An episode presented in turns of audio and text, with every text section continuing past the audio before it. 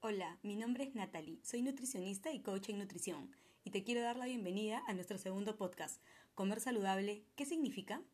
En esta ocasión hablaremos sobre lo que verdaderamente implica comer de forma saludable y te daré algunas recomendaciones básicas que te ayudarán a tomar decisiones hacia una alimentación más saludable. En estos tiempos en donde la obesidad y la aparición de enfermedades crónicas van en aumento, se observa un incremento en la tendencia hacia la alimentación saludable.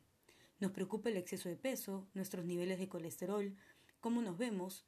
Hay un tema estético o de estándar de belleza muy arraigado todavía entre nosotros. Y esto nos lleva a querer empezar a comer de forma saludable. Pero empecemos por el principio.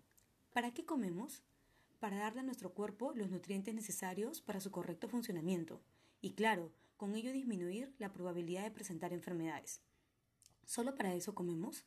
¿Acaso la alimentación no va ligada también al placer, al disfrute?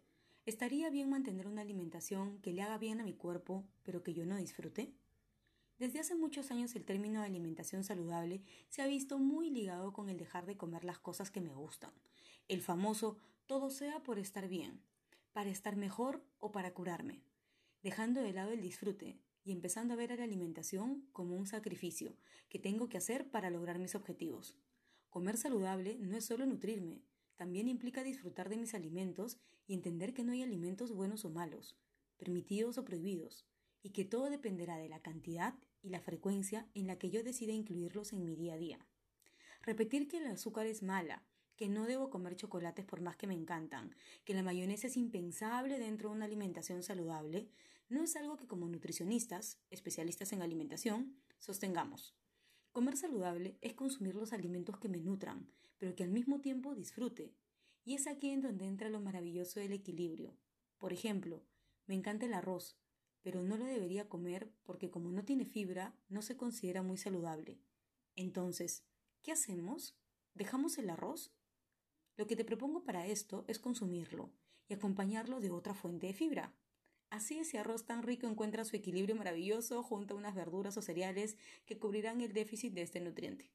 ¿Te das cuenta cómo pasamos de un no puedo comerlo a un decido comerlo de forma diferente? A esto apuntamos. A esto apunta a comer de forma saludable, a que tengas en cuenta lo que tu cuerpo necesita, lo que te gusta y disfrutas a la hora de decidir qué comer. Deja de lado todos los miedos que nos han inculcado en los alimentos, que esto es saludable y que esto no, y evalúa tú mismo o con la ayuda de tu nutricionista qué quieres comer y cómo podemos hacerlo de tal manera que sea en beneficio de tu cuerpo, mente y no en beneficio de tu miedo y angustia. Cuando me preguntan cómo puedo empezar a comer saludable, siempre recomiendo estos cinco puntos. Número uno, procura comer despacio y sin distracciones. Recuerda que comer no es solo llenar el estómago, implica el disfrute de lo que comes, la conciencia de lo que comes y la satisfacción que sientes al hacerlo.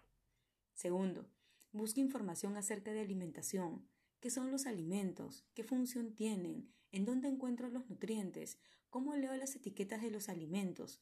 Y esto no desde el miedo, sino desde la responsabilidad. Responsabilidad de saber qué estoy comiendo yo y mi familia y cómo estos alimentos pueden funcionar en mi cuerpo. De esta manera serás más consciente de lo que comes y te será más sencillo seleccionar tus alimentos. 3. Regresa a lo básico. La mejor comida es la que puedes preparar tú en casa. La comida preelaborada nos ayuda, nos salva en determinados momentos, pero nada mejor que la vitamina O, la de la olla, para encontrar todos esos nutrientes que mi cuerpo requiere de forma natural. 4. No creas todo lo que dicen acerca de la alimentación. Lamentablemente la comida aún la ligamos a medios estéticos y de esto se aprovechan muchas personas inescrupulosas. Evalúa quién escuchas y quién o qué influye en las decisiones que tomas en tu alimentación. No todo es blanco o negro. No es que o comes bien o comes mal. Nadie hace cambios trascendentales de la noche a la mañana. Sé paciente contigo mismo. Empieza con pequeñas cosas, masticar más despacio, bajar un poco la frecuencia en el consumo de frituras, etc. Esto no es una carrera, solo sé constante. ¿Te das cuenta de que en ningún momento te he sugerido dejar de tomar gaseosas o dejar de comer chocolates? Y es que no son los alimentos, son la forma en la que los venimos consumiendo, y cualquier cambio que decidas hacer en ello debe nacer de tu decisión y no del miedo o la prohibición. Si lo hacemos desde el miedo, El cambio durará solo el tiempo que dure el miedo. Pero de eso hablaremos en el siguiente podcast. Espero que esta información te haya ayudado y la puedas compartir si consideras que a alguien pueda servirle. Recuerda, estoy en WhatsApp de distancia. Nos vemos en el siguiente podcast.